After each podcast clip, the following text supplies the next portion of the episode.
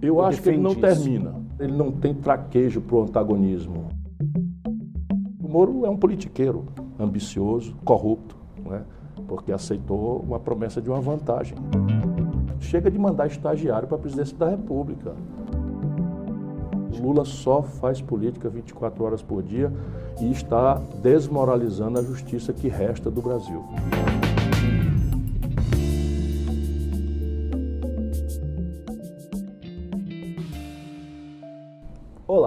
Bem-vindo a mais um estúdio Folha UOL. Nesta edição, vamos entrevistar o ex-governador do Ceará e candidato à presidência em 2018, Ciro Gomes. Muito obrigado, governador, por ter aceitado o convite. É um prazer, Gustavo. Cumprimento a Luciana também e a todos os internautas onde chega o sinal da TV UOL. Eu sou Gustavo Uribe, repórter da Folha de São Paulo, e ao meu lado está Luciana Amaral, repórter do portal UOL. Governador, eu queria começar com um tema atual. Uh, a senadora Cátia Abreu, que foi vice do senhor, votou no primeiro turno a favor da reforma previdenciária. O senhor defende que ela seja, isso é uma orientação, na verdade, contrária à do PDT. O senhor defende que ela seja expulsa do partido? ela ainda tem o segundo turno para votar, portanto, seria absolutamente precipitado e injusto que a gente não, não desse a ela a possibilidade, que é a razão de ter dois turnos, de refletir um pouco. E a questão aqui para nós é muito doída, é muito central para o nosso ponto de vista programático. Quem cria o sistema previdenciário público no Brasil são os nossos ancestrais no partido, né? o Getúlio Vargas, é, é, o fundador do sistema público. De, e, essa, e essa reforma da Previdência ela tem basicamente dois defeitos insanáveis. O primeiro defeito é que ela é profundamente injusta. Ela preserva privilégios e concentra 80% de todo o sacrifício na mão daqueles que estão no regime geral de previdência social, onde está o menor déficit por per capita. Só para você ter uma ideia, no regime geral, o déficit per capita é de R$ 1.400, enquanto entre os militares, por exemplo, o déficit per capita chega a 160 mil reais. Vamos, então vamos botar os números. Sem, sem a DRU, a Previdência Social brasileira teria um déficit esse ano de 50 bilhões de reais. Isto é muito dinheiro, espanca o argumento leviano de que não há uma reforma necessária, há uma necessidade de se discutir uma reforma, mas esse número permitiria que a gente discutisse isso com mais equilíbrio, com mais serenidade, com amplitude maior do debate. Não foi feito.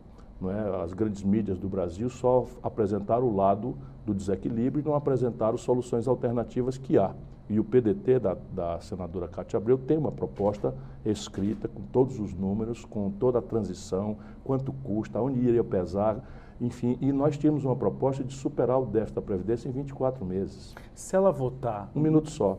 Então, repare, os militares, se nós temos um déficit de 50, os militares custam ao Brasil 47 bilhões de reais por ano e contribuem com 3. O que, é que faz o Bolsonaro e essa proposta criminosa? Aumenta o salário dos militares da forma mais perversa e violentadora de tradições brasileiras. Eu não sei como é que os generais de pijama que estão no governo não se envergonham. Há um aumento superior a 100% nas grandes patentes, enquanto praças, soldados, sargentos, cabos não recebem aumento praticamente nenhum. Mas se a senadora votar na, com a mesma posição do segundo turno, ela deve ser expulsa? Não há como ter dois, dois, dois critérios, dois pesos e duas medidas. Nosso Diretório Nacional, em convenção nacional, com a presença dela, é, nós fechamos questão contra essa reforma. E uma vez fechada a questão e desacatada a orientação, o procedimento não é expulsão, o procedimento é uma representação ao Conselho de Ética do partido, que se reúne abre ampla defesa, estabelece o contraditório, reúne os argumentos e, a partir dessa, dessa, dessa ampla, ampla defesa e contraditório, faz um relatório apontando ao Diretório Nacional quais são as providências a serem tomadas. Elas vão de advertência até a expulsão. Ela, a senadora, conversa com a senadora Cátia Abreu, ela disse não ter medo de retaliação e disse que encontrou o senhor só umas quatro vezes, desde o fim do primeiro turno, né, das eleições do ano passado. É, ficou algum ressentimento entre vocês? Não, e absoluto. ela E ela está descartada para ser sua vice não, em 2022? Não, em absoluto. Não, em absoluto. A questão básica é que o Brasil pede de cada um de nós que tome lado. A senadora Cátia Abreu é uma pessoa de muito valor. Eu não a convidaria, não, e, e tive, tive, a honra de que ela tivesse aceitado para ser minha vice, se eu não visse nela os dotes extraordinários de uma mulher de grande valor. Entretanto, ela já na minha chapa cumpria um papel de sinalizar mais ao setor mais conservador do Brasil. o que ela legitimamente eh, representa pela sua origem. Ela é uma líder ruralista importante, ela tem uma linha de comportamento, é uma pessoa de grande caráter, não é? E não há aqui nenhum desapreço, nenhum, nenhum desdor, nem mudou em nada o meu grande conceito que eu tenho por ela. A questão é que o Brasil está acima de todos nós para valer. E neste momento não cabe dubiedade. Mas Infelizmente pretende... não cabe dubiedade. Não votar, mais. votar contra não é, a classe trabalhadora e, e manter os privilégios é um erro estratégico central para um partido como o nosso. Não é, não é possível. Isso, volto a dizer, em nada tira o grande respeito, a grande admiração, o grande carinho que eu tenho por ela, que eu espero que sejam preservados independentemente disso. Mas eu não posso concordar com, a, com, a, com esse voto. Esse voto não, não foi o melhor o senhor, momento dela. O senhor pretende conversar com ela para demovê-la, para mudar de opinião? Não. O senhor se sentiu traído por esse voto? Claro dela? que não. Vamos mudar de assunto. Falando ainda no assunto, mas não sobre Kátia. Uhum. O PDT desistiu de expulsar aqueles oito dissidentes? Não, eles estão em pleno processo que eu já lhe descrevi. Como lá já se consumou, não é o caso do Senado, nós recebemos centenas de representações, todas foram encaminhadas para a comissão de ética, que determinou. Eu não faço parte da comissão de ética, mas tenho notícia que ela já abriu os prazos de, de defesa, está considerando essas defesas, está vendo se tem algum elemento de de audiência de testemunha, sei lá o que, enfim, esse amplo processo de, de, é, de contraditório e assim que terminar as conclusões, o Diretório Nacional será chamado. O senhor sempre defendeu que o ex-presidente Lula ele não teve um julgamento justo no âmbito da operação No caso do triplex. E aí o fato dele não aceitar passar para o regime semiaberto não contraria é, essa fala, o movimento do Lula livre? Eu não tenho nada com isso né? Vamos ter logo clareza. Eu que eu procuro fazer é me comportar, e eu tenho neste assunto especificamente um gravame, é que eu sou profissional do direito. Eu sou um advogado, eu sou professor outrora da universidade, e, e eu sei a importância da gente respeitar a regra e o, e o Estado de Direito Democrático, independentemente de a quem ele atinge. Porque às vezes a gente tem tanta raiva, tanta paixão na política, que a gente gosta né, que, o, que o adversário seja é, preso, esquartejado, torturado, espancado, enfim, isso é da, da fragilidade da alma humana. Mas eu tenho que colocar minha cabeça fora disso e dizer todo dia para a sociedade brasileira que a gente tem que amar a regra, porque o pau que bate em Chico é o mesmo pau que bate em Francisco.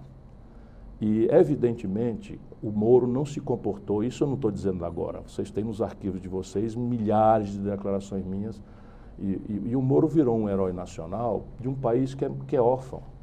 O nosso povo vive a vida que o pão que o diabo amassou, pelo desemprego, pela informalidade, pela violência, pelo distrato na saúde pública, pela, pela, pela notícia infame da roubalheira, do luxo, do privilégio, enquanto o povo gasta um terceiro turno de trabalho indo e voltando de ônibus, às vezes sem poder pagar passagem.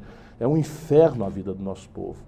E, e, e, e o povo está então sequioso por, por, pelo fim da impunidade dos grandões. E isso fez com que o Moro talvez tivesse encantado. Muita homenagem, muita gravatinha borboleta. Eu não sei que hora esse povo trabalhava, porque todo dia eu encontrava essa gente por aí afora em seminários, entrevistas e palestras de homenagem. E eu, que sou velho profissional do direito, sei que isso não pode dar certo. Né? O juiz, que é bom juiz, que é uma vocação de julgar pessoas, de subtrair a liberdade de uma pessoa, é? de subtrair o patrimônio de uma pessoa, ele tem que ter determinados zelos com seu comportamento. E o Moro é um politiqueiro ambicioso, corrupto, né? porque aceitou uma promessa de uma vantagem. Isso está escrito no Código Penal, que é corrupção passiva. Ou não é corrupção passiva você recebeu uma promessa antes, como juiz, que ia ser ministro do Supremo. Ou não é corrupção em qualquer lugar do planeta Terra um juiz condenar um político, independentemente se esse político é ou não culpado, e depois aceitar ser ministro do político que ganhou a eleição porque aquele outro não pôde participar da eleição. Isso é deplorável, não, não existe esse, esse, tipo de precedente no mundo brasileiro, no mundo internacional. Na avaliação do senhor, em razão de tudo isso que o senhor defende, o Lula deveria ter agarrado essa oportunidade de ir para o regime semiaberto? Eu volto a dizer, isso não é problema meu. Agora eu tenho, de novo, a constrangedora fala de um profissional do direito. Não é voluntário isto a presença de um cidadão na cadeia é ordem do Estado e da lei. Não depende da vontade dele. Então, se o, o, a, a justiça determinar o regime semiaberto, cabe ao paciente, estou falando em tese, qualquer que seja ele, simplesmente obedecer.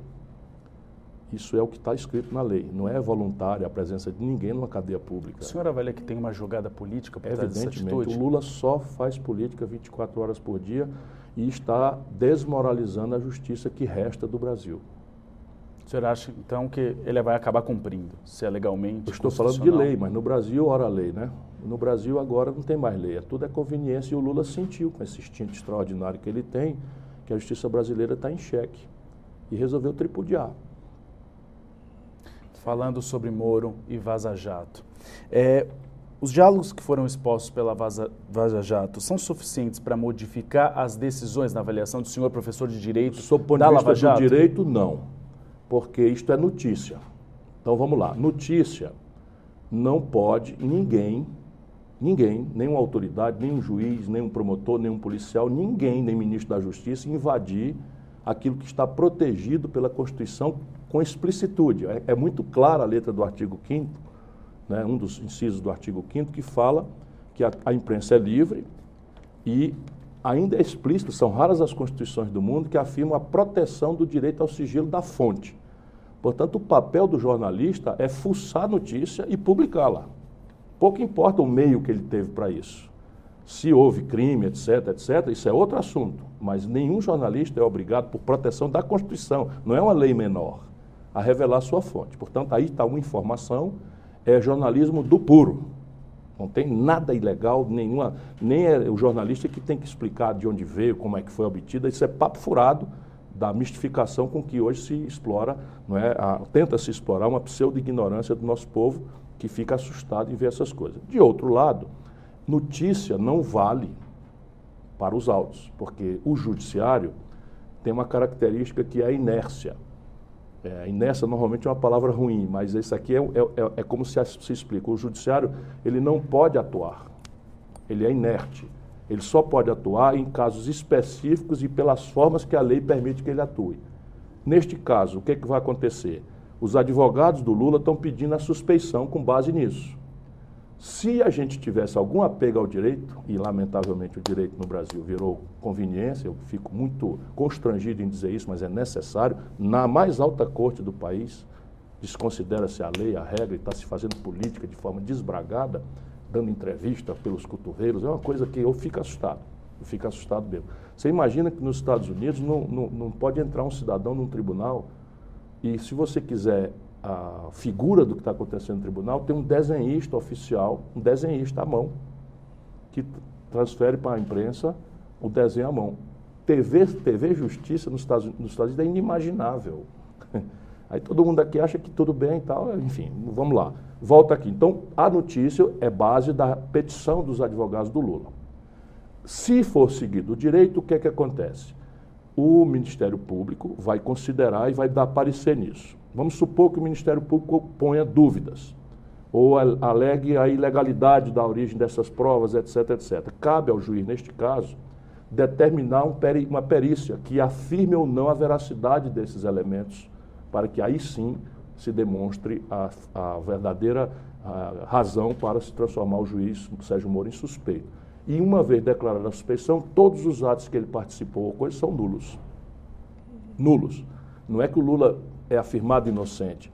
E é mais grave, lá se vai, se ele tiver presidido, Eduardo Cunha, lá se vai Gedel Vieira Lima, né, um bando de ladrão, quanto mais bandidos de quinta categoria que estão quase na iminência de terem suas, suas, seus processos anulados pela imprudência, pela vaidade, pela a, impostura do senhor Sérgio Moro e dos garotos do Ministério Público da Mas de Curitiba. Para preservar essas decisões e resguardar a Lava Jato, o senhor defende então que não sejam anulados? Não, eu não defendo isso, não. Eu defendo que a lei seja cumprida, pouco importa o efeito dela.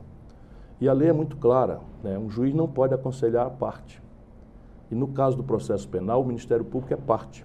Então, se o juiz é pilhado orientando a parte, orientando a investigação, como está tudo muito evidente que aconteceu, esse é um juiz suspeito. E se ele é suspeito, todos os atos que ele presidiu são nulos. Isso é o que manda a lei. E eu fico envergonhado e o povo brasileiro vai ficar chocado, mas eu cansei de avisar.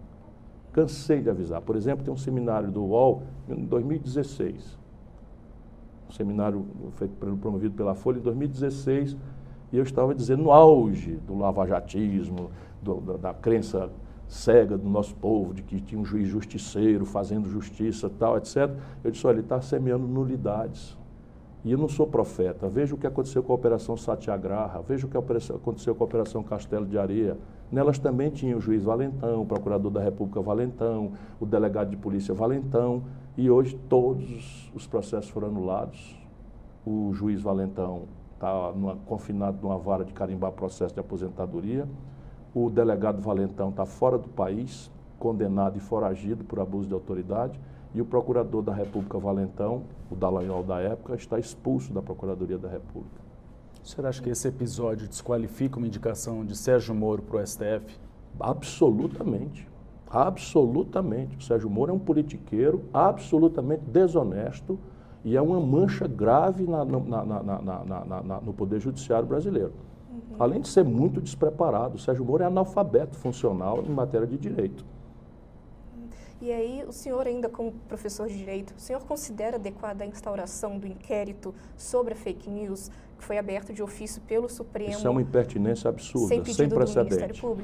Isso é uma impertinência absurda, sem precedente. Sem precedente. Não, é uma, é uma, é uma, é uma aberração dessas que eu estou assustado. Uhum. Vamos lá. Fake news, né, insultando, agredindo, estabelecendo bases psicossociais para eventuais insultos e agressões a ministro da mais alta corte do Brasil são crime. Este crime, uma vez acontecendo, a vítima dele, um ministro do Supremo, ou o seu dirigente maior, o presidente do Supremo, o que cabe a ele pelo melhor rito legal? Cabe a ele dar notícia crimes, né, que é a notícia deste, da possibilidade de haver crime nesta conduta, ele, apontar os elementos indiciários que ele tem para isso ao Ministério Público rogando ao Ministério Público que tome as providências. E é ao Ministério Público que cabe tomar a iniciativa de a, determinar a Polícia Federal um inquérito e é a esta que cabe a amplitude da investigação. Senão, nós caímos na seguinte aberração: o representante é o titular do inquérito e ele próprio é o julgador do inquérito que ele próprio presidiu e executou. Isso não existe no direito. Isso não existe no direito. Isso é uma aberração completa. É o que eu estou dizendo, eu estou muito angustiado em ver a deterioração das estruturas públicas brasileiras. Como você dá uma liminar suspendendo no primeiro momento uma investigação com o filho do presidente da República, isso não tem explicação. Não Mas, tem explicação. O senhor acha então que a postura do presidente do STF foi exagerada nesse episódio? Exagerado é um termo adjetivo que você está usando. Eu diria que é impertinente à luz da, melhor, da, do, da lei e do melhor direito. Que nós estamos nos referindo à mais alta magistratura do país, porque eu tenho funcionalmente muito respeito. Agora, é, de, dependendo do resultado do inquérito né, e do, do clima político, é, a partir de outras investigações também em curso e após o trauma de 2016, vamos colocar assim, o senhor acredita que há um clima para um novo processo nem de pensar, agora contra o nem presidente pensar. Bolsonaro? Nós estamos reconstituindo um bastidor que estava perdido, ainda está muito perdido, pela essa radicalização adianta da burocracia corrompida do PT e desse bolsonarismo boçal né, que estão aí infernizando o debate, citando paixões e ódios, impedindo a sociedade brasileira de trabalhar, de produzir. E é uma loucura o que está acontecendo com o Brasil. Mas nós estamos reconstituindo um bastidor, ainda não há nenhum, nenhuma formalidade, nenhum protocolo, mas nós estamos freneticamente conversando entre os diferentes. E eu que lutei muito contra o impeachment, lá atrás fiquei contra o impeachment que o Lula propôs do Fernando Henrique, pela mesma razão, porque remédio para governo ruim, para nossa frustração, não é impedimento. Impedimento é um expediente absolutamente nunca praticado no mundo, a não ser no Brasil já duas vezes, depois do Brasil a Venezuela e mais ninguém, quer dizer, que eu conheço, não é? porque isso é apenas um, uma sentença disruptiva que se, que se dá em casos extremamente graves de cometimento doloso, ou seja, de caso pensado de um crime de responsabilidade. O que é um crime de responsabilidade também está tipificado na lei. Não existe mais lei no Brasil. Essa é a tragédia. Ninguém mais tem segurança. O camarada fica investimento, investimento num país que não existe lei, que ninguém sabe qual é a regra, qual é o humor do juiz, qual é o humor do tribunal, que um juiz acha que pode ser o, a chibata moral de uma nação inteira. Isso é um negócio de maluco o que está vivendo no Brasil. Então veja, ninguém mais vai fazer o impeachment porque o mundo político, o PSDB, por exemplo, percebeu a grande bobagem que fez com o impedimento, impedimento da Dilma. Vocês acham que eles se arrependeram? Mas estão profundamente arrependidos e com razão, porque além de terem sido irresponsáveis, foram burros. Você imagina a Dilma arrastar esse governo trágico que ela fez até o fim. Em que ambiente aconteceriam as eleições? Não era o Bolsonaro que ia ganhar a eleição, era o PSDB. Eles deram um tiro no pé para o resto da vida, a, a, a, propósito. Não existe mais PSDB. O senhor acha então que Michel Temer ajudou na eleição de Jair Bolsonaro? Mas sem nenhuma dúvida. Sem nenhuma dúvida. Porque ali foi se criando o clima, porque quando você faz o um impedimento, desgraçadamente, você tem ali. A Dilma tirou 51% dos votos. Vamos lá que ela perdeu, como perdeu mesmo, merecidamente, foi um governo trágico. Vamos ter clareza. Eu lutei muito contra o impeachment porque eu sei que ela é uma pessoa honrada e não cometeu nenhum crime de responsabilidade. Mas o governo da Dilma foi um dos piores governos da história do Brasil, do ponto de vista de números. Não é? E o PT faz de conta que isso não aconteceu, querem apagar, não, que o povo esqueça que o desemprego era 4, virou 14, né, que, que, a taxa de juros foi para 14,5%, que ela trouxe o Levi, quinto escalão do, do, pensamento conservador do Brasil, despreparado para ser ministro da Fazenda do país, enfim, que fez renúncias fiscais que quebraram as contas públicas do Brasil e de forma muito grave, ainda vai dar trabalho. O Bolsonaro não vai superar esse problema, porque eles não estão nem vendo por, por, onde, por onde atuar, essa é a tragédia brasileira. Né? Pois bem, se essa tragédia leva-se até o fim, qual era o efeito, efeito natural? Era o polo oposto, que tirou 49, quase 50% dos votos, galvanizar o resultado disso. Quando você quebra essa ordem, o que é que acontece? 20% do eleitorado perde a crença no sistema e vai para o rancor, e vai para a raiva. Então, lá embaixo, no povão, o trânsito entre o lulopetismo e o bolsonarismo, só as elites não veem. Veja lá o que, é que aconteceu. Ou o PT assume que 68% do eleitorado de São Paulo é fascista.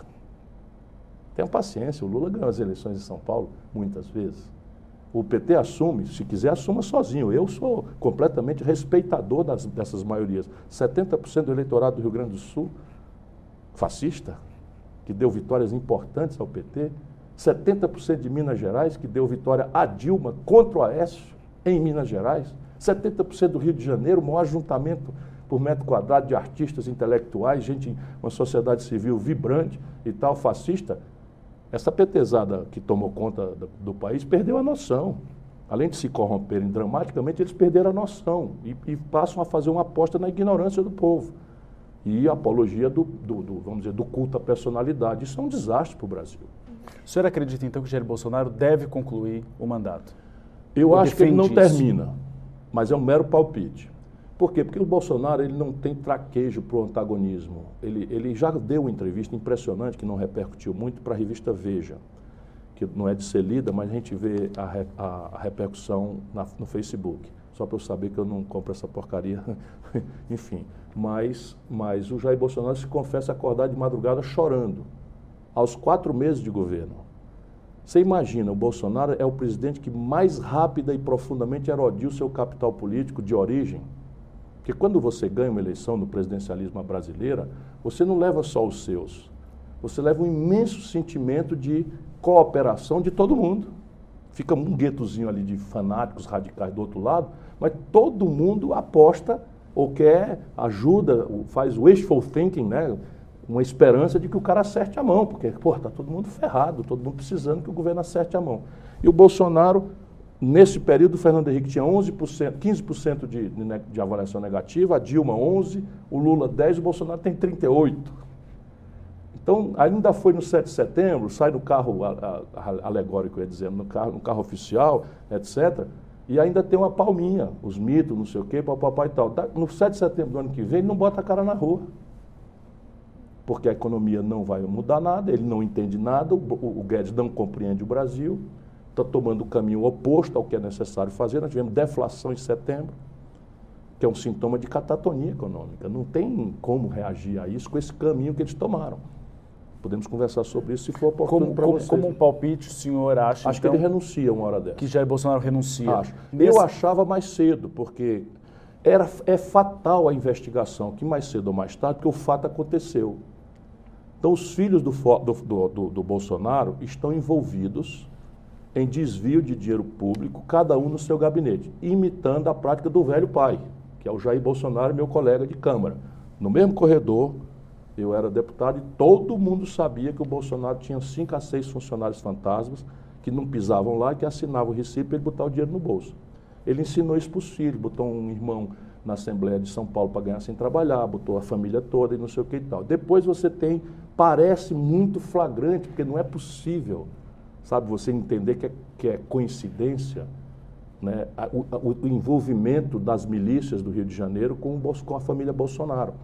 E essa investigação ela está aberta no Ministério Público de, do Rio de Janeiro e suspensa de forma absolutamente incompreensível pelo ministro Toffoli e pelo ministro Gilmar Mendes. Isto é absolutamente incompreensível. Mais cedo ou mais tarde, a Suprema Corte, pelo seu coletivo, vai corrigir essa distorção. Aí, quando você olhar, porque é flagrante também, montante de dinheiro do Queiroz na conta da primeira-dama. Isto entra imediatamente. Aí o Bolsonaro alega que foi um empréstimo. Aí as pessoas vão naturalmente perguntar: que dia foi esse empréstimo? Como foi a TED? Foi um DOC? De onde é que veio o dinheiro para originar esse empréstimo? Porque o Brasil não tem imprensa, essa é a grande questão. Né? Depois você tem em paralelo a questão das fake news e dos inquéritos. Você tem uma CPI. Tudo isto é flagrante. O WhatsApp oficialmente já puniu várias empresas e deu declarações oficiais, é porque nós não temos imprensa. De impulsionamentos de 5 milhões e 500 mil Mas mensagens. Mas quem, quem denunciou a questão do WhatsApp foi a imprensa, não, foi, foi não, São fui Paulo. eu. Fui eu. A Folha de São Paulo botou ontem e sumiu com o assunto hoje. Não, e na a gente campanha sabe, eleitoral, você a Folha sabe, de São Paulo deu a matéria que iniciou o processo do Sim, disparo, tá da tudo compra. certo, ok. Assim, mas a gente sabe que informação só chega ao povo brasileiro se for novelizada e repetida e em horário nobre na TV. Vamos concordar que esse assunto está abafado. Vaza, a Folha de São Paulo tem o direito de dizer que falou, mas ela deu muito menos destaque a isso do que deu destaque a esse trocadinho do laranjal de picaretas do PSL de Minas Gerais e do ministro do Turismo. Mas o senhor não acha que é grave essa denúncia? É gravíssima. Ela, se houvesse lei neste país, ela determinaria, sabe o quê? A anulação das eleições. E é capital de fora, capital de estrangeiro. Empresa corrupta de Israel, impulsionando a partir de mainframes, de, de, de, de bases de, de, telemática na Espanha, com orientação de, um, de uma figura estrangeira chamada Steve Bannon, que estava a serviço de comprar a presidência da República Brasileira para o Império Norte-Americano. É disso que nós estamos tratando. Agora, o senhor falou de empresas corruptas de Israel. A Associação Israelita em São Paulo até já publicou nota criticando a fala do senhor. O senhor tem provas para provar o envolvimento delas? Evidentemente, até porque eu, todas essas informações que eu tenho, sabe de onde vem? De punições oficiais que a, o Facebook e o WhatsApp fizeram banindo essas empresas. Só não sabe a imprensa brasileira, que não quer saber, porque está a serviço de outros interesses, não vocês, naturalmente, o baronato que é dono dela, e a, a nossa justiça. Por que o senhor acha, então, que o Ministério Público não ofereceu denúncia ou não está investigando esse assunto? É uma boa pergunta. Ontem eu, postei, eu coloquei no meu Facebook esta, este repto. Porque, dado que ontem a Folha de São Paulo reproduz uma declaração do diretor de, de Relações Institucionais do WhatsApp, num seminário, falou que houve milhões de impulsionamentos ilegais no Brasil, na eleição, que influenciaram, etc, etc, etc. Portanto, isso é uma notícia crime. Eu botei. Bom, agora daqui para frente é simples. Cabe ao Ministério Público oficiar a justiça para que ela determine ao WhatsApp a entrega das notas fiscais, dos pagadores, da origem do dinheiro, do conteúdo das mensagens e a que campanhas isso aproveitou, porque nós vamos descobrir também, de forma muito constrangedora, que a burocracia corrupta do PT fez a mesma coisa. Agora, o senhor acha que... A... Então veja o brasileiro onde é que nós estamos. O senhor acha que a oposição também vem falhando é, em mostrar Claramente por causa dessa fração da oposição, que é o PT, a burocracia do PT. O PT fez a mesma coisa.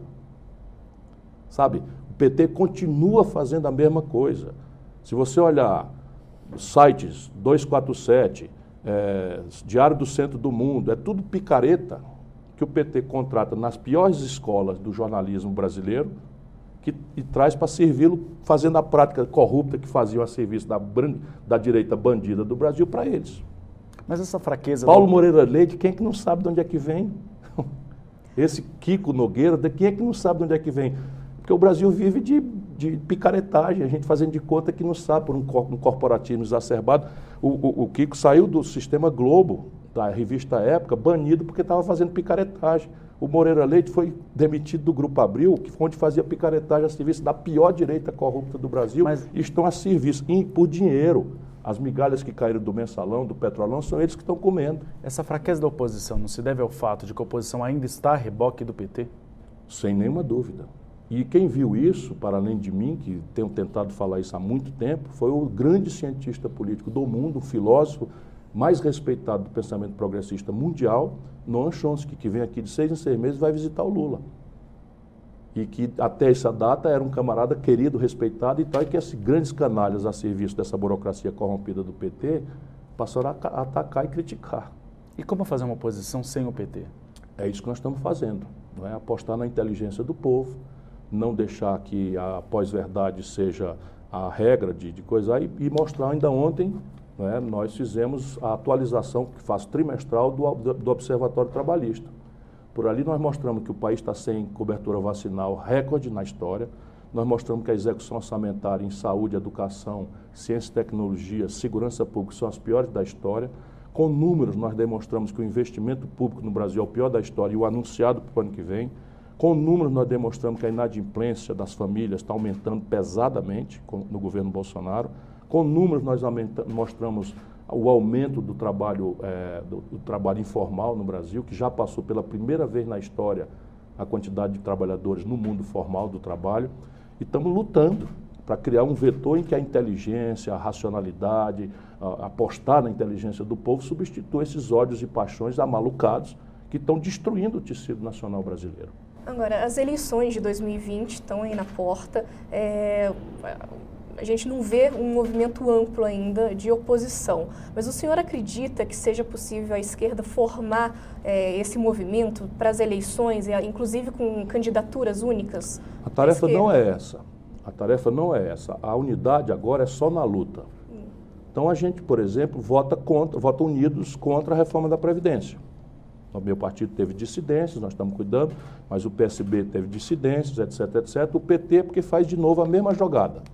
Por cima da mesa, a bancada inteira votou. Por baixo da mesa, os governadores trabalharam pesadamente, as bancadas não petistas dos seus estados, para votar a favor da reforma da Previdência. Que essa é a enganação geral que o PT, infelizmente, transformou a luta política no Brasil. É um desafio presente. Mas, por exemplo, nas eleições municipais, nós não vamos com o PT. Vocês vão conversar com outros partidos de esquerda? Vamos, nós vamos conversar com quem for necessário conversar e o Brasil, volto a dizer, não precisa de um gueto de esquerda fraudulenta e corrupta, como infelizmente a atual burocracia do PT representa. Nós precisamos ampliar o diálogo, porque temos duas tarefas aí em que o centro democrático e uma centro-direita democrática tem um papel central para cumprir.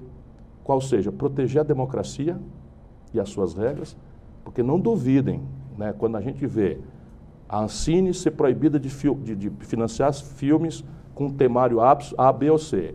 O nome disso é antecedência da censura. Quando a gente vê um presidente da República manipulando a verba publicitária e exigindo dos donos a demissão de jornalistas, nós estamos na, na, na, há um flerte com o autoritarismo e com a, pular o muro. Né? Não esqueça que tem nove generais de pijama ministro desse governo no momento de maior entreguismo do interesse nacional da história, traidores da pátria, traidores da pátria. Né?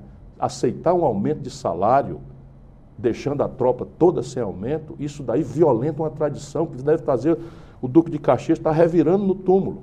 O Brigadeiro Eduardo Gomes revirando no túmulo. Eu tenho vontade, às vezes, de devolver as condecorações todas. Eu tenho as maiores condecorações das Forças Armadas Brasileiras, mas vendo o que eles, esses generais de pijama estão fazendo, estou com vergonha entregar a Boeing, a nossa Embraer, né, numa operação absolutamente fraudulenta, que vai ser investigada na, na Europa, porque esses canalhas aqui botaram um pano em cima e assinaram o negócio. O senhor acha então que o governo Bolsonaro prejudicou a imagem das Forças Armadas? O Bolsonaro está arrebentando a imagem respeitabilíssima que as Forças Armadas brasileiras têm e merecem ter no meio do nosso povo. E agora quem está ficando muito indignado são os praças e soldados. Ora, a hierarquia se constrói com exemplo. Como é que alguém aceita dar num momento de sacrifício como esse, em que você faz uma reforma trabalhista cuja proposta original determinava que uma viúva de um servente de pedreiro, se não tivesse filho, ia ganhar 60% do salário mínimo, que acabava o abono, que acabava o BPC, vinculado ao salário mínimo, um país que está congelando o valor do salário mínimo até 2021. Um sacrifício generalizado para todo mundo, a inadimplência das famílias, a humilhação dos 5 milhões e 500 mil pequenas empresas estão inadimplentes, na antivéspera da, da falência. E nessa hora você tem que dar um aumento grande para os oficiais superiores e deixar os praças e soldados sem reajuste. Isso é uma vergonha. Eu não conheço precedente na história do Brasil. Portanto, o Bolsonaro está tá corrompendo até aquilo né, que é uma instituição permanente que deve ser querida, amada e respeitada pelo povo. Agora, o senhor poderia apontar um ponto positivo e um ponto negativo do governo Bolsonaro? Posso. O ponto positivo mais relevante para mim é que há uma tendência que já vinha diante do Bolsonaro, mas que ele acho que está ajudando a aprofundar na queda dos homicídios. Nós estudamos isso para ser honesto né, na, na, nossa crítica. A minha crítica é toda baseada em evidências. Eu não faço crítica porque não gosto do Bolsonaro, é, ou porque amo o Bolsonaro, ou porque amo o Lula, ou desgosto do Lula. Eu estou tentando criar uma corrente de opinião em que a gente se oriente pela nossa inteligência, parar de acreditar em Papai Noel, sabe, em coisas. Então, o que é que aconteceu com os homicídios? Em, 19, em 2017, foram 61 mil homicídios em números redondos registrados oficialmente no Brasil. Em 18, que não foi o Bolsonaro, isso caiu para 57 mil. Até junho desse ano, nós estamos em 21.800. Se nós dobrarmos, e há uma tendência de queda, nós estamos falando de 47 mil, 48 mil homicídios. Isto é muito importante. É um número vergonhoso, é um país que ainda assiste 48 mil homicídios, mas é um número consistentemente menor. E eu lá pelo Ceará, que contribui com 19% dessa queda no Brasil, porque no Ceará o nosso governador Camilo Santana, liderando um movimento, um grande apoio da nossa comunidade, derrubou os homicídios em 57%. E eu vi como é que funcionou, por isso que eu atribuo um mérito ao Bolsonaro nisso. O Bolsonaro deu ao Camilo Santana, o governador do Ceará, 60 vagas nos presídios federais e o, o Camilo pegou a cabeça do crime organizado, dessas facções criminosas que migraram de São Paulo do Rio, e que criasse um, criou-se também uma lá, e quebramos a cabeça e a comunicação levando para presídios federais. Uma coisa que eu reclamo há 10 anos e que o PT não fez nem o PSDB, ao contrário, fizeram acordos com a cúpula do, do Comando Vermelho e do PCC, especialmente em São Paulo e no Rio de Janeiro. Portanto, aí está um mérito importante Essa que nós anotamos fazendo a radiografia permanente. Não é? Essa política de segurança tem sido capitaneada pelo ministro Sérgio Moro. Uhum. O senhor acha que o pacote anticrime pode ajudar nesse processo? O pacote anticrime é uma grande bobagem, uma grande mentira, não tem nenhuma coerência com nada que é mais moderno e avançado no mundo. E os parlamentares que estão cumprindo esse papel. Eu tenho uma, uma crítica às maiorias que se formaram na Câmara e no Senado, mas eles estão cumprindo dois papéis muito importantes que me fazem chamar a atenção do povo, a gente ajudar o legislativo a ter confiabilidade maior do povo. Uma, contendo danos, e a outra, obrigando Bolsonaro ao, ao rito da democracia, ao cumprimento das regras da democracia. Não é trivial. Ali pelo terceiro, quarto mês, o Bolsonaro chega, a história vai esclarecer com mais, clareza, com mais luz isso, mas o Bolsonaro chega no Brasil parecendo ter assumido o compromisso de envolver as tropas brasileiras, as Forças Armadas brasileiras, numa escaramuça, numa guerra contra a Venezuela, para atender um constrangedor apelo do, do Donald Trump. Pois bem, no bastidor, os militares mostraram a estupidez que era disso, porque nós estamos. O pior financeiro. Veja o que está acontecendo com o Brasil. Bolsonaro está constrangendo as Forças Armadas ao pior orçamento da história. Hoje, toda a nossa fronteira está guarnecida a meio expediente, porque não tem dinheiro para pagar o soldo, ou para pagar o rancho dos nossos, dos nossos soldados. E esses, esses egoístas que estão aí, tudo empolgado com o poder, os cartões corporativos, General Heleno, a vergonha, a decepção, né? tudo calado calado, entrega a base de Alcântara, entrega a Embraer para a Boeing, entrega a cota de importação de, de, de, de, trigo subsidiado, que vai destruir a agricultura brasileira, especialmente no Sul, abre mão de cota de importação de, de lei antidumping de leite, importa etanol, importa etanol com, com regime preferencial, etanol subsidiado dos Estados Unidos, na hora que o nosso setor sucrocoleiro está arrebentado, e essa gente toda calada, por pura vassalagem. E eles aceitaram uma coisa específica, a nossa imprensa de fato é porque, lamento, mas aceitaram um negócio sem pé nem cabeça, eu acho que inclusive violentando a Constituição brasileira e o Congresso Nacional, não é? Eles aceitaram subordinar um oficial superior brasileiro, um general, ao Comando Sul norte-americano. Todo mundo sabe que os americanos não têm território ao sul do Equador. Por que, que eles têm uma força orientada ao sul? Qual é o objetivo estratégico, tático deles de ter uma força ao sul? É porque na compreensão de defesa americana nós somos um protetorado deles. E eles não percebem, os militares brasileiros, que se eles vão servando essa lógica, amanhã não é necessário mais ter forças armadas. Compreende? Para que ter forças armadas se nós temos os norte-americanos poderosamente armados, nos considerando um protetorado? E é isso que está em jogo, se nós somos ou não um país soberano. Falando sobre economia, na campanha eleitoral, uma das principais propostas do senhor era a recuperação da indústria nacional. Agora, o PIB do segundo semestre mostrou uma recuperação da atividade da indústria que não estava em um processo de recessão desde 2018, começo de 2018. É um indicativo de que a indústria está crescendo, que haverá uma recuperação? Não, nenhuma. É completamente ilusório. E isso acontece por soluços derivados do fato de que o Brasil está hoje com a capacidade instalada ociosa entre 25 e, e, e, é, entre 25 e, 36, e 34%. Então, isso é uma das maiores capacidades instaladas ociosa. Vamos explicar para o seu telespectador. O Brasil tem, em tese, capacidade de produzir 100 geladeiras, tomando como um exemplo aqui. E nós estamos produzindo 66. No setor mais dinâmico, nós estamos produzindo 75. Então não existe expansão se você tem capacidade instalada ociosa desse tamanho. O que tem é o seguinte, você desceu tanto que eu produzia 66, passa a produzir 67, e isso estatisticamente, comparado com a base anterior, parece um soluço. Porque, de fato, nós saímos de uma queda de 4% que a Dilma fez, não há precedente na história do Brasil, e volto a dizer para você, do mundo. O Brasil despencou a economia mais do que a economia despencou no mundo e no Brasil na crise da Grande Depressão de, 2020, de, de, de, de, de 1929.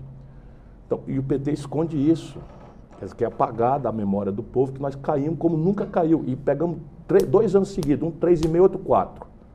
Então você, quando desce uma escada de 15 andares, você sobe dois de volta, três de volta, você tem a sensação de que não está mais descendo. Ok, você não está mais descendo.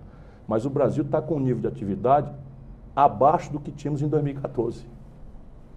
A indústria brasileira está sendo destruída.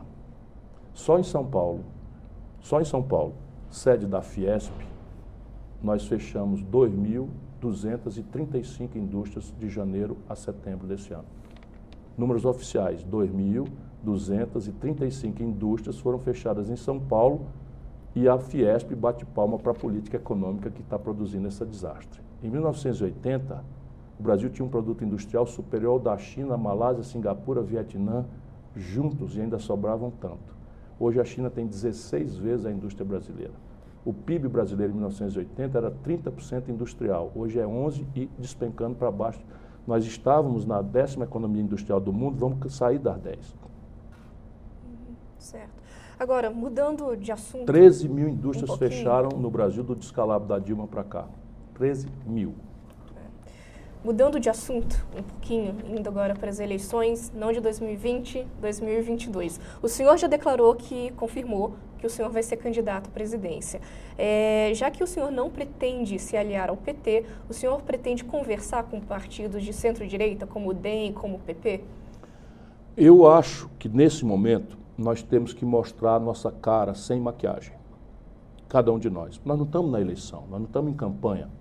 Nós precisamos mostrar a nossa cara, ajudar o povo a entender o problema e propor a nossa solução, concretamente. Essa é a, quali a, a qualidade que eu quero para a oposição que o PDT faz, é exatamente essa. Nós não vamos fazer de conta que o problema é do governo, como é natural na oposição. Nós não temos a ferramenta para resolver o problema, mas eu acho que, a bem da democracia e da necessária e inadiável tarefa de recuperar a confiança do povo na política, que é a linguagem da democracia, que está desmoralizada, nós temos que mostrar a cara para bater. Então, estou propondo, por exemplo, resolver o déficit público em, 20, em, em 24 meses civis, mas em 12 meses, sob o ponto de vista contábil. Como? Eu estou propondo cobrar um tributo sobre lucros e dividendos empresariais das grandes corporações. E acho que pelo conjunto de alíquotas que nós temos, nós podemos chegar a arrecadar 70 bilhões de reais com isso num exercício. Eu proponho cortar 20% de todas as renúncias fiscais que hoje chegam já chegaram a 386 bilhões de reais e a proposta orçamentária do Bolsonaro é de 331 bilhões de reais. Atenção, cidadão, você que está aí esfolado, pagando 27,5% se for da classe média, 15% de imposto se ganhar R$ 2.050, o Brasil dispensa 331 bilhões de reais no governo Bolsonaro não é, das grandes corporações. Eu proponho fazer o que já fizemos no Ceará, por isso lá nós falamos em atrás funcionário há 30 anos, temos o maior investimento proporcional do Brasil, só perdemos para São Paulo em valor nominal, isso é um negócio, o estado paupérrimo do Nordeste, estou dizendo aqui para dar exemplo, para saber que é possível. Estou propondo cortar 20%. Ora, 20% de 331 bilhões de reais são 66 bilhões de reais. 66 com 70 dá 130 bilhões, acabou o déficit. Percebe? Acabou o déficit. Coisa que o governo Bolsonaro não vai fazer em quatro anos pelo caminho que escolheu. Então, é, é aqui, lá no Ceará, nós cobramos 8% sobre as grandes heranças, porque isso é o teto. No Brasil se cobra 4%. O IPTU, que a classe média paga, que o trabalhador até na favela está pagando, IPTU, Imposto Predial e Territorial Urbano, arrecada 20 bilhões de reais no Brasil. Essa grande fazenda brasileira paga 1 bilhão de reais de, reais de Imposto Territorial Rural. O cidadão que tem uma motocicleta para correr na rua da, nossa cidade com um caixote do Uber Eats, do, do, do Rap, do, do, do, do, do iFood nas costas, morrendo, se esfolando para ganhar 5 reais numa carreira, paga, paga IPVA. O Luciano Huck, que tem um jatinho pago, financiado pelo BNDES, não paga IPVA no, é, no, no jato dele. O, ninguém paga, paga IPVA pelos iates que estão ancorados na Baía de Botafogo. É isso que a gente ia perguntar. O senhor acha que o apresentador Mas Luciano veja o que, é que eu estou fazendo. Eu estou botando a cara para bater, eu estou chamando a atenção do povo brasileiro, que tem saída para resolver o sacrifício, cutucando os grandes, os de cima, que me odeiam. Vão fazer o diabo para assumir comigo. O senhor acha que o apresentador. Então, essa é a oposição que eu quero fazer. Identificar o problema e apresentar a solução. Dizer de onde vem o dinheiro para fazer uma escola pública em tempo integral, que nós estamos fazendo no Ceará, e que é um modelo de escola com evasão zero, a melhor educação pública do Brasil. Eu falo porque não fui eu que fiz, é todo um conjunto de pessoas. Estou só mostrando que é possível fazer diferente no estado paupérrimo, quanto mais num país rico como o nosso. Você acha que o apresentador Luciano Huck tem condições de aglutinar partidos de centro para a próxima eleição presidencial? Eu lhe devolvo a pergunta, não é? Você passa numa esquina e vê ali aqueles meninos fazendo malabares, né? jogando coisa, engolindo fogo. Eu acho aquilo admirável, você acha também? Eu acho lindo, né? Mas você entregaria seu filho com apendicite para um malabarista genial fazer a cirurgia dele? Essa é a pergunta que nós temos que fazer. Qual é a credencial? Não é do, do, do Luciano Huck. Pelo amor de Deus, nós chega de mandar estagiário para a presidência da República. Né? Você pegar um malabarista extraordinário, ok, maravilhoso, é um grande artista, maravilhoso, gente boa, sou até amigo pessoal, pouca frequência, mas nos encontramos, estive no casamento dele lá atrás, a Angélica encerrou meu, meu, minha campanha de prefeito de Fortaleza, eu tenho assim, delicadezas com ele, mas camarada, experiência anterior no setor público, na política, nenhuma. Aí vamos entregar a presidência da República no olho do furacão, da pior crise socioeconômica da história do Brasil, a um grande malabarista. Eu não dou meu filho para ele fazer uma cirurgia de, de coisa. Se o Brasil quiser, entrega o filho para com apendicite para ele fazer a cirurgia. Eu não entrego. E depois do, do resultado das últimas... Esse é o problema do Bolsonaro. O Bolsonaro pateticamente diz assim, eu não entendo de economia. Porra, aí tem uma decisão para tomar. Nós vamos fazer um sistema tributário mais regressivo, que cobra mais do mais pobre, menos do mais rico, ou um sistema mais progressivo que cobra mais do rico e, mais, e menos do pobre? Quem é que arbitra isso? O presidente da República, eu não entendo. Aí a Dilma, experiência anterior na política, nada. Aí vai para o governo, não consegue juntar um terço dos deputados de uma Câmara Federal que se revelou à venda. É chocante eu dizer isso aqui, mas é uma Câmara Federal presidida por um pilantra como Eduardo Cunha e que se demonstrou uma Câmara que estava à venda. A Dilma é tão fraca, tão inexperiente, e, e, e, e o Lula petismo não assume responsabilidade nenhuma de ter imposto ao Brasil, pela popularidade extraordinária merecida do Lula, uma, uma jejuna, uma inexperta, uma pessoa que não tinha traquejo, que não consegue juntar um terço de, dos deputados no primeiro ano do governo. Eu estava lá, meu irmão. O Ceará deu dois terços dos votos contra o impeachment. E sabe o que, que eles fizeram? Na sequência, um aninho depois, se aliaram aos promotores do impeachment. Renan Calheiros, Eunício Oliveira, etc, etc.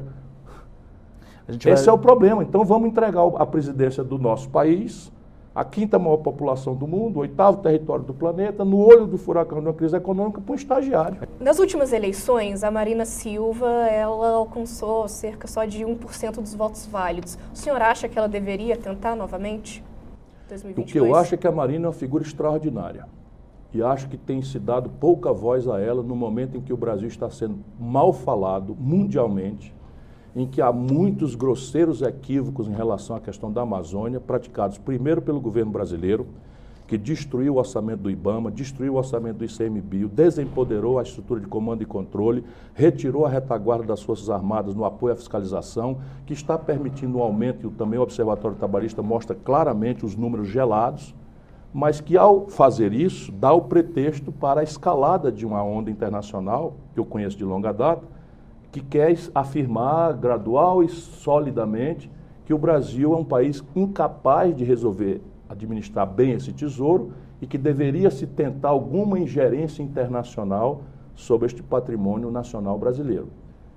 E a floresta brasileira vale muito mais em pé do que derrubada, porque ali estão os princípios ativos de uma nova farmácia, de uma revolucionária química, de uma biotecnologia enriquecedora, tem todo um conjunto de de, de virtudes e, e, e potenciais extraordinários. Pois bem, quem melhor entende desse assunto no mundo para afirmar os valores nossos e, ao mesmo tempo, compreender e ser respeitada pela opinião pública internacional? Marina Silva. Ninguém dá voz a essa mulher. Ela está rouca de falar. Aí ficam acusando, ah, Marina sumiu. Não sumiu, não. Marina estava lá em Nova York, na reunião das Nações Unidas, falando pelos cotovelos, defendendo o Brasil, defendendo uma coisa que ela conhece de vida. A Marina vem lá do interior do Acre. Marina é cria do, do, do, do, do Chico Mendes, é, conhece tudo.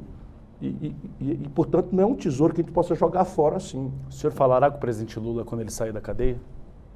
Eu falo com todo mundo. Mas, assim, eu não tenho mais nenhum apreço político pelo Lula. Né? Tenho respeito, tenho carinho, me dou, me dou com, me, assim, sinto dor por tudo que tem acontecido, mas o que me chama mais atenção é que não parece ter aprendido nada. Outro dia eu fiquei chocado, eu não costumo comentar e nem quero comentar as coisas porque dói em mim. Lula não é uma figura que eu conheço pela televisão. É uma pessoa com quem eu convivo há mais de 30 anos. Eu era prefeito da quinta maior cidade brasileira, o Lula era uma proposta. E eu já votei nele no segundo turno. E ajudei todas as vezes. Agora, não dá mais, porque está fazendo muito mal ao Brasil. Daqui para frente, se eu não falo o que eu tenho que falar, eu sou cúmplice. Porque é o desastre econômico e a corrupção generalizada. Mas veja, o Lula se afirmou um Pelé.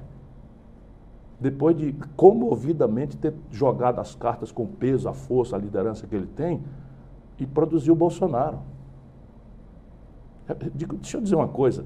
O Fernando Haddad, por contra quem pessoalmente eu não tenho nada, tirou 32% dos votos e o Bolsonaro tirou 68% dos votos em São Paulo. Não havia já uma indicação de que dois aninhos apenas antes o, o, o, o Haddad tirou 16% dos votos no cargo de prefeito pedindo ao povo de São Paulo a reeleição. Não havia nenhuma indicação, ou o Lula se considera tão Pelé que acha que vai fazer o dedaço e eleger um poste eternamente. Percebe? Isso o Brasil não aguenta mais. Senhor acha que o PT deveria abrir mão de uma candidatura própria? Não, não acho nada. Eu acho que o PT tem que seguir seu destino. O que é lamentável, porque há um PT aí que eu apoiei nestas eleições de 2018 que tem muito êxito, sinal de uma conexão diferente com o povo. Por exemplo, o governador Rui Costa da Bahia tirou 75% dos votos. É a quarta eleição que eles ganham na Bahia, que é um estado muito politizado. O ACM Neto, que é o antagônico deles, é o prefeito de capital mais popular do Brasil. E eles ganham quatro eleições com 75 superlativos votos. A burocracia podre e corrupta do PT está atacando esses, esses homens. O senhor é criticado pelo temperamento explosivo. O senhor tem feito terapia? Pensa em fazer? Não, você já me perguntou isso. A minha terapia é beijar o Gael. Né? Estou ficando mais velho e as pessoas querem dizer que isso é temperamento para não lerem a carta. Querem atacar o carteiro para não ler a carta, porque esses números que eu estou dizendo aqui são todos números. Mas regime Existe algum temperamento? Não, isso contendo a, a, obesidade é um imperativo que eu faço até para poder ter o gás que eu tenho. Eu passo 12, 15 dias viajando, dormindo cada dia num lugar. Não tenho o direito de fazer uma esteira, às vezes até desculpa, né? mas alimentação irregular. E isso eu já não sou mais um, um pichote, eu, tenho, eu vou fazer 62 anos agora.